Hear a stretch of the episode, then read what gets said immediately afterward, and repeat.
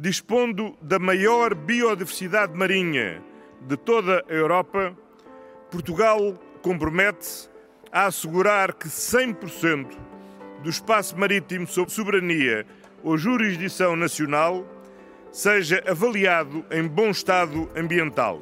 Espero que mais uma vez Lisboa seja um marco no reencontro da humanidade com os oceanos. Ora viva! Este é o P24. Arrancou nesta segunda-feira a Conferência dos Oceanos das Nações Unidas.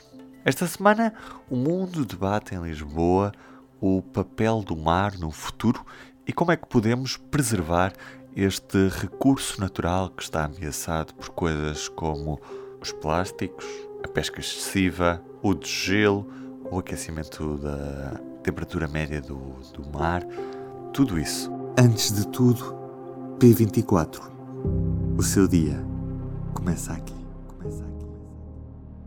Como a conferência já arrancou, pedi à jornalista Clara Barata que me explicasse a importância destes dias de encontro entre países e o que é que se espera alcançar com esta conferência. Clara Barata. Esta é a segunda Conferência dos Oceanos das Nações Unidas. A primeira foi em Nova Iorque em 2017 e Portugal foi um dos países co-facilitadores da declaração política que saiu dessa conferência de 2017. Por ter contribuído assim é que acabou por ter uh, o encargo de organizar esta segunda conferência e também para isso também contribuiu o perfil elevado que Portugal tem assumido nas negociações internacionais relacionadas com os oceanos, como disse ao público o Ministro dos Negócios Estrangeiros, João Gomes Carvinho. Não se espera que desta conferência saia um tratado ou um acordo, como nas Cimeiras do Clima. Esta conferência é essencialmente um fórum onde se juntam todas as partes com interesses relativos ao mar, desde políticos, empresas, populações que vivem da pesca artesanal, ONGs, cientistas, enfim, tudo pessoas relacionadas com o mar que para discutirem temas prementes relativos aos oceanos. Desta conferência sairá uma declaração final, mas uma declaração política que refletirá hum, o pensamento de consenso dos 142 países participantes relativamente ao mar.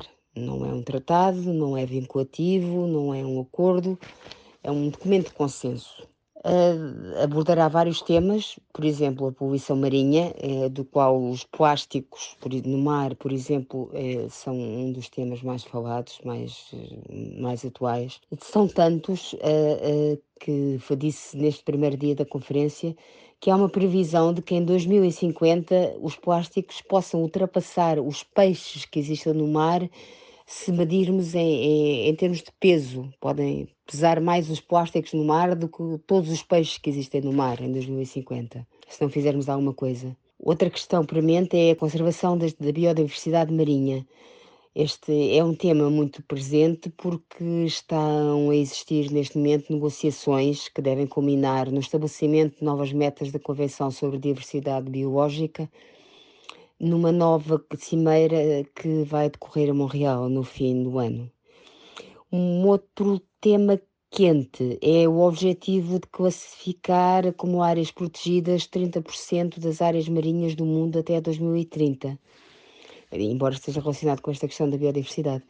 Portugal, através do Primeiro-Ministro António, António Costa, reafirma o seu compromisso com este objetivo. O Primeiro-Ministro também apresentou quatro compromissos de, de, Portugal, que passam ainda por tornar o setor das pescas português um dos mais sustentáveis a nível mundial, investir na ciência dos oceanos e na bioeconomia azul, que é a economia do mar. António Costa prometeu duplicar o número de startups relacionadas com o mar e de projetos com financiamento público uh, relacionados com a economia do mar.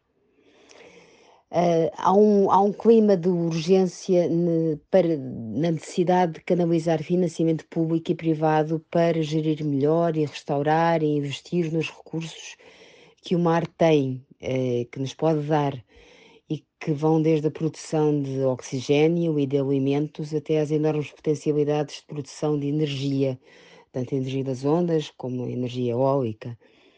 Este foi um traço comum das, das apresentações de, dos países que falaram na sessão inaugural da conferência, que se vai prolongar até sexta-feira. Investir nos oceanos e cuidar deles, como disse o secretário-geral das Nações Unidas, António Guterres, é essencial, porque estamos a enfrentar uma urgência oceânica, disse ele, fazendo um paralelo com a, a urgência climática de que tanto se fala. Obrigado, Clara. E é a imagem de destaque da edição impressa desta terça-feira, dia 28 de junho, com o título Em Lisboa, os jovens querem ser a voz da mudança nos oceanos, numa edição que tem como manchete a NATO que responde à ameaça russa com o maior reforço militar de sempre a leste.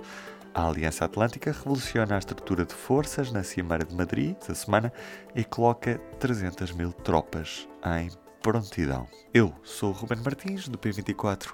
É tudo por hoje. Tenham um bom dia e até amanhã. O público fica no ouvido.